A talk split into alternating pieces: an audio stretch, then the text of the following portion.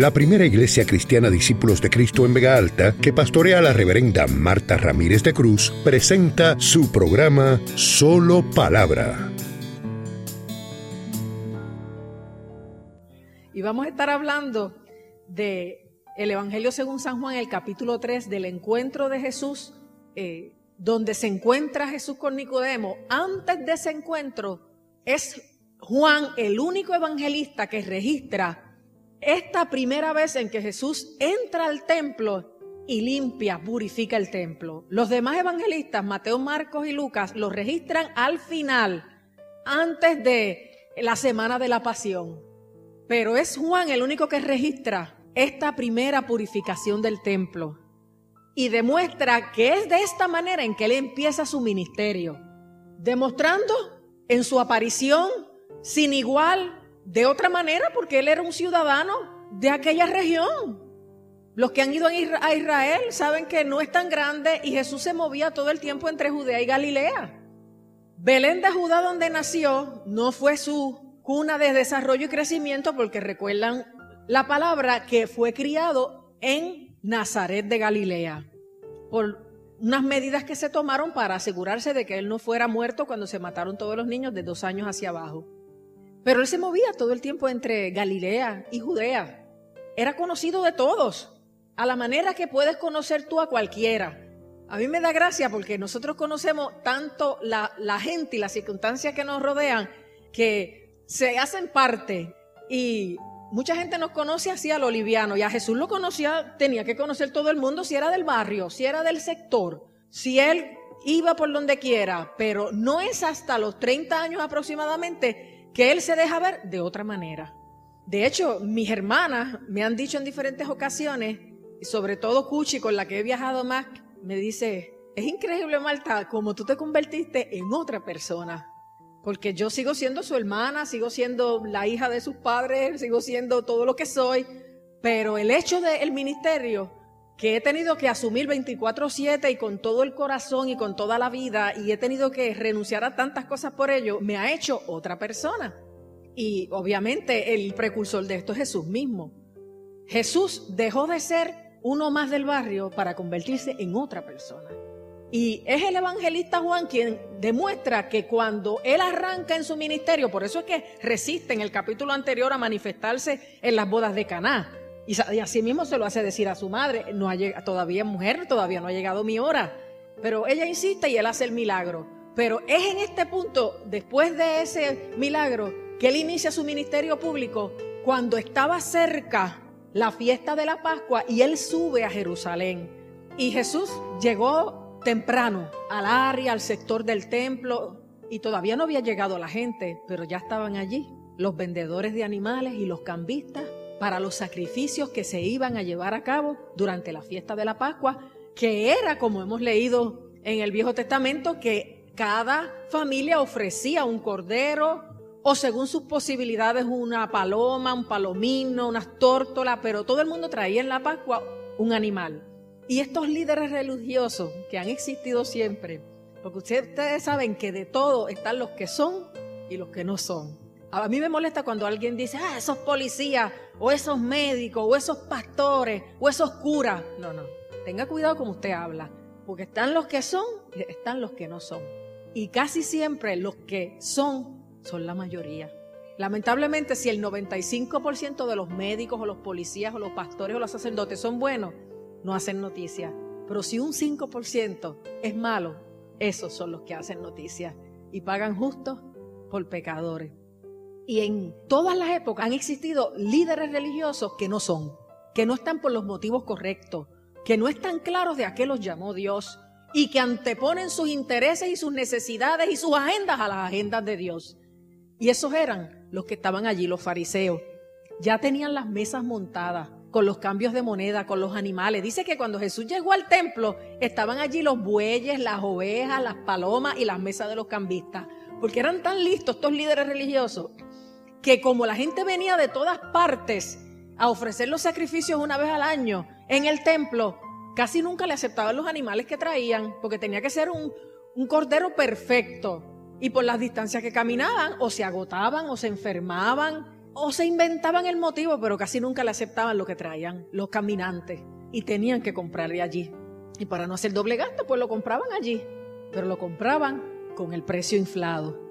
O sea, ellos cogían su parte en el negocio. No era todo para la obra de Dios, no era todo para que la gente tuviera facilidad de ofrecer el sacrificio, era para ellos lucrarse, que de hecho tenían fama de estar bien acomodados, fariseos, saduceos sobre todo, y líderes religiosos en general. Y los cambistas estaban allí porque el sacrificio era para Dios, había que hacerlo en la moneda del templo. O sea, no se podía traer monedas de otros eh, lugares ni monedas romanas que tuviera el César ahí, no, dada al César lo que es del César y a Dios lo que es de Dios. Tenía que ser la moneda del templo. Entonces, ¿qué hacían los cambistas, los líderes religiosos? Le hacían los cambios en la moneda del templo, pero cogían su parte en el negocio. Qué triste, ¿verdad? Qué lamentable. Jesús bregó con las mismas cosas que nosotros bregamos. Jesús enfrentó las mismas cosas que nosotros enfrentamos. Y Jesús protestó como nosotros tenemos derecho también a protestar. Bendito y alabado sea el nombre del Señor. De hecho, justo antes de empezar el sermón, alguien me trajo un recorte de periódico donde dice que los humanistas seculares se oponen a que durante el horario que se paga con el dinero de los contribuyentes de este país se hagan oraciones o pronunciamientos religiosos que ofendan las personas que no tienen religión o han decidido optar por otra. A nombre de los derechos de todos, tenemos que cerrarle las puertas al Señor. Pero e, eso, esa es la posmodernidad. Ese es el engaño de las tinieblas. Esa es la hipocresía oculta detrás de las apariencias. Entonces este mundo y esta humanidad y este corazón del hombre y este ser nuestro es imagen y semejanza de Dios y todo pertenece a Dios. Y esos humanistas seculares y esos posmodernistas y esos académicos y todos esos que hacen un montón de pronunciamientos, se les olvida que están en el mundo de Dios, que creó Dios y que están trabajando con seres humanos a imagen y semejanza de Dios con necesidades espirituales. Y ellos, vacíos y chuecos que están por toda esa renuncia que hacen a lo espiritual, por eso se llenan de un montón de cosas que no sacian. Y por eso andan por ahí inventando y pronunciando y viendo qué más decir y qué más hacer. Tan abiertos que están espatarrados. Y entra todo por las puertas de esa mente y de ese corazón porque son académicos, pensadores, humanistas, porque hay que estar en avanzada. Sí, el infierno está ahí, ellos van en avanzada hacia él. Yo prefiero estar firme sobre la roca, aunque me digan que estoy atrás. Porque mi avanzada no es hacia el frente, es hacia arriba, aleluya, gloria al nombre del Señor. Porque Dios es el que me ciñe de poder, el que hace perfecto mi camino, el que hace mis pies como de sierva y me hace andar sobre sus alturas. Aleluya. Gloria a su nombre.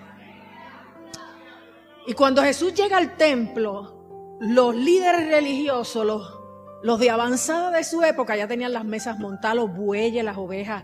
Usted se imagina, ¿cómo lo digo fino? El la alfombra de estiércol que debe haber habido por todos los alrededores del templo, que tenían allí esa gente lleno aquello de animales, bueyes, dice ahí Juan. No es solo corderos y palomas, que usted sabe lo mucho que las palomas, bueyes. O sea, aquello era, ellos madrugaron, ya tenían todo listo para cuando llegaran todos esos pobres espirituales y toda esa gente con su sacrificio, con su anhelo de agradar a Dios venderles, asaltarlos, extorsionarlos, eh, aprovecharse de ellos y que ellos pudieran hacer sus sacrificios y ellos tomar ventaja en el, en el asunto. Y Jesús dice que cogió, dio un azote de cuerdas, hizo salir todos los animales de allí, volcó las mesas de los cambistas y dijo, la casa de mi padre es llamada casa de oración y ustedes la han convertido en una cueva de ladrones. La gente se cree que porque se vendan alcapurrias o pastales en una iglesia es que estamos haciendo de la iglesia cueva de ladrones. No se refería a eso. Se refería a cómo les robaban al pobre, al espiritual, al piadoso, mientras a nombre de la venta de los animales de sacrificio se quedaban con más dinero del que les tocaba. Por eso eran ladrones. Y ellos se recordaron que la palabra decía, el celo de tu casa le consume. Mira, el Señor tiene grande celo por su casa. nunca nos debemos olvidar que estamos en la casa de Dios. Que es la casa de papá, sí, pero que es la casa del Dios altísimo, eterno, santo, soberano, todopoderoso. Y yo diría más que no se nos olvide que este corazón también es casa de Dios. Y que el celo de su casa lo consume. Dios se desespera cuando ve en la casa de nuestro corazón y de nuestra alma tanta mesa, tanto animal, tanto estiércol. Y Jesús inició su ministerio ejerciendo una autoridad y un celo por lo que era santo que los hizo huir a todos. ¿Usted se imagina esa gente detrás de los animales para que no se les fue, eh, se les escapara ninguno. Y, los que le volcaron las mesas, usted sea, sea gráfico, mental picture, como dicen. Usted se imagina todos esos cambistas recogiendo las monedas de medio de, de aquellas plastas que habían allí. ¡Ay, las monedas! Recogiendo, olvídese donde había que meter las manos. Si eran tan interesados en el dinero, no iban a dejar perder nada. O sea, que ello fue un cuadro terrible. Y ellos le dijeron, ¿quién tú te crees que eres? Estoy aquí en la versión malta moderna. ¿Quién tú te crees que eres para hacer esto? ¿Qué señal tú haces para venir con esta autoridad? Y el Señor le dijo, derribad este templo y en tres días lo reedificaré. Y ellos le dijeron, ahora sí que lo perdimos, este está bien loco. 46 años nos tomó hacer este templo y este lo, si lo derribamos lo va a reedificar en tres días pero él estaba anunciando lo que habría de suceder con el templo de su vida, que él moriría y al tercer día resucitaría. Y salidos de allí, él empezó a predicar como preparando el camino para cuando llegara la fiesta como tal. Y empezó a hacer muchas señales y mucha gente creyó en él por las señales que veían. Pero él no se fiaba de los que creían porque conocía a todos. Y nadie le tenía que dar testimonio de lo que había en el hombre porque él conocía lo que había en el hombre. O sea que había gente que veía señales y creía, pero el Señor decía, aunque están creyendo por los panes y los peces, aunque están creyendo porque les sané el cáncer, les sané el hígado, les sané la migraña, les sané la gastritis, en verdad no están creyendo en mí de corazón. Están creyendo en la señal, están tomando ventaja del poder, están contentos porque se están beneficiando de mis señales. Pero yo me doy cuenta de lo que hay en el corazón de ellos.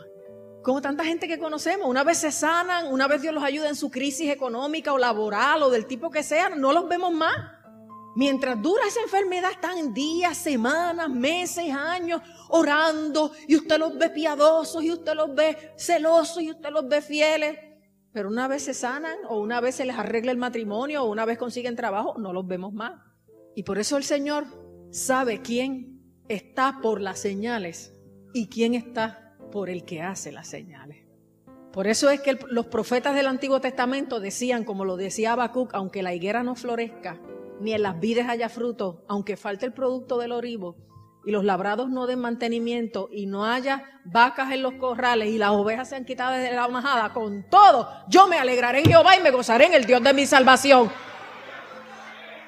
Porque lo que Dios es y me da es más que comida, es más que sustento, es más que techo, es más que sanidad, es más que abrigo.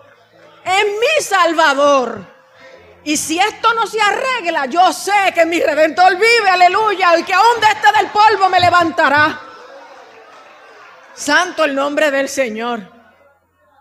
Y Jesús sabía y lamentaba que muchos creyeran por las señales que veían, pero lamentaba que después que se resolviera el asunto, ya no iba a saber más de ellos. Y entre todos esos hombres, ahí es que empieza supuestamente el capítulo 3 de Juan, del encuentro con Nicodemo, dice, y entre todos esos hombres había un hombre principal entre los judíos llamado Nicodemo que vino a Jesús de noche. Fíjense que claro está, entre todos esos hombres que Jesús está hablando de que conoce lo que hay en el corazón de ellos y lamenta que crean porque ven las señales pero después no trasciendan, entre todos esos hombres, como los fariseos siempre estaban velando a Jesús, se encontraba Nicodemo, que demostró un interés particular porque arriesgando su profesión y su ministerio, se atrevió a acercarse a Jesús, pero cuidándose del Sanedrín, que era el gobierno de los principales sacerdotes judíos, se acercó a Jesús de noche. Y no, y crea que, que en esa época habían postes de energía eléctrica, ni ningún otro tipo de alumbrado que pudieran identificar quién andaba por ahí. Nicodemo se acercó a Jesús de noche, en la oscuridad no solamente del día, sino de su propia alma. Porque era un hombre que demostró en el diálogo que van a ver que se establece que aunque conocía la escritura, no la entendía, no la vivía y no podía ver más allá de lo que la ley decía, la intención del corazón de Dios de salvar a la humanidad. Y se acerca a Jesús de noche en esa oscuridad eh, doble y le dice, rabí. O sea, lo primero que le tiró fue un halago, porque no se le decía rabí a cualquiera. Para que alguien se llamara rabí tenía que ser un maestro bien reconocido y distinguido. Y Nicodemo, que era el verdadero rabí a los ojos de la sociedad, le dice a Jesús, este asaltante, este loco, este atrevido que confrontó a los principales sacerdotes en el templo y les hizo aquel reguero, le dice a Jesús rabí. Pero no sabemos si porque reconocía que estaba delante de uno que era superior a él, o sencillamente porque quería abrir el diálogo agradándolo, dorándole la píldora. Rabí, sabemos que has venido de Dios como maestro, porque ninguno puede hacer las señales que tú haces si no está Dios con él. O sea, yo sé que tú eres un gran maestro. Yo hasta me atrevo de llamarte rabí, pero definitivamente Dios tiene que estar contigo porque lo que tú haces nadie lo puede hacer a menos que lo haga en el nombre de Dios. La gente sabe eso. ¿Saben que la gente sabe eso de Jesús? Aunque no les haya amanecido, aunque no tengan una experiencia con Dios, aunque no sean creyentes clásicos, aunque no acudan a las iglesias, la gente sabe que Jesús es alguien especial que dividió la historia, que confundió aún a los más agnósticos, porque nadie podía negar las señales que él hacía. Y por eso Nicodemo se lo decía cuando el, deseo del liderato religioso de su época era negarlo, no lo podían negar. Por eso andaban vigilándolo a ver si podían torcer algo de lo que él decía, no hacía, porque lo que hacía era demasiado obvio, los milagros, las maravillas. Gente que estuvo en el camino, como el cojo paralítico de Bethesda, 38 años tirado en la puerta de las ovejas, y Jesús con una palabra lo levanta. El otro paralítico que, cuatro amigos lo bajan por un techo y Jesús en una palabra lo levanta tantos milagros, no los podían negar. Pues ¿qué hacían? Velaban lo que decía, porque no podían negar lo que hacía. Y hay mucha gente que sabe que Dios hace grandes cosas, pero tuercen lo que oyen porque no se quieren rendir a Él. No quieren reconocerle como no solo el hacedor de maravillas, el hacedor de milagros, el Hijo de Dios, no quieren reconocerle con la autoridad que tiene por lo que dice, porque si lo reconocen, tienen entonces que servirle. O sea, se encuentran en, un dilema moral y ético. Yo reconozco que Él sana. ¿Y cuánta gente no te dice a ti, a mí, di en tu iglesia que oren por mi hermano, que le encontraron un cáncer, o mira, di en tu iglesia que oren por mi hijo, que va a tener una vista y lo más seguro va preso. Y así por el estilo. La gente sabe, aunque no crean en Cristo ni le quieran servir, saben que hay algo en Él especial. Saben de su poder, saben de sus milagros y maravillas. Es más, saben que tú antes eras un sinvergüenza y un condenado y ahora eres un hijo de Dios. Hasta eso saben. Que nosotros antes estábamos perdidos y ahora hemos cambiado, somos salvos. Fue como describió alguien en una campaña. Pastor, fue que se me metió algo por el centro del, cerebro. Yo no sé lo que fue, pero eso que se me metió por el centro del cerebro me corrió hasta los pies y de momento yo me siento de otra manera. Pues yo no sé cómo fue que se metió, pero fue el Espíritu Santo de Dios amándote, llamándote, dándote testimonio de que Dios está interesado en ti, de que tú le importas porque tú eres su creación, porque Él puso en ti su imagen, porque te, porque te dio un corazón para que vivieras en comunión con Él, para janguear juntos. Y la gente anda por ahí jangueando con el diablo, vestido de hombre, vestido de mujer, vestido de gay, vestido de lo que sea. Pero andan jangueando con el amigo equivocado. Y Jesús le dijo a Nicodemo, cuando él escucha eso, rabí, sí, no puedo negar que eres un gran maestro. Sabemos que has venido de Dios como maestro porque nadie puede hacer las señales que tú haces sin estar Dios con él. No podemos negar lo que estás haciendo. Y Jesús inmediatamente parece ser que le cambió el tema. Le dijo, te es necesario nacer de nuevo. Y Nicodemo fue humilde en ese aspecto, porque él pudo haber dejado la conversación ahí. Él pudo haberse sentido ofendido porque ellos eran bien orgullosos. Los que sabían eran ellos, nadie tenía que venir a enseñarlo. Y Jesús que le diga, después de un halago, después de una atención, de una deferencia que tuvo Nicodemo con él, mira, a ti lo que te hace falta es volver a nacer. Y Nicodemo contestó, ¿cómo puede un hombre nacer siendo viejo? Y no estaba hablando de reencarnación. Vea el diálogo como sigue. ¿Cómo puede un hombre nacer siendo viejo? Puede volver al vientre de su madre y nacer.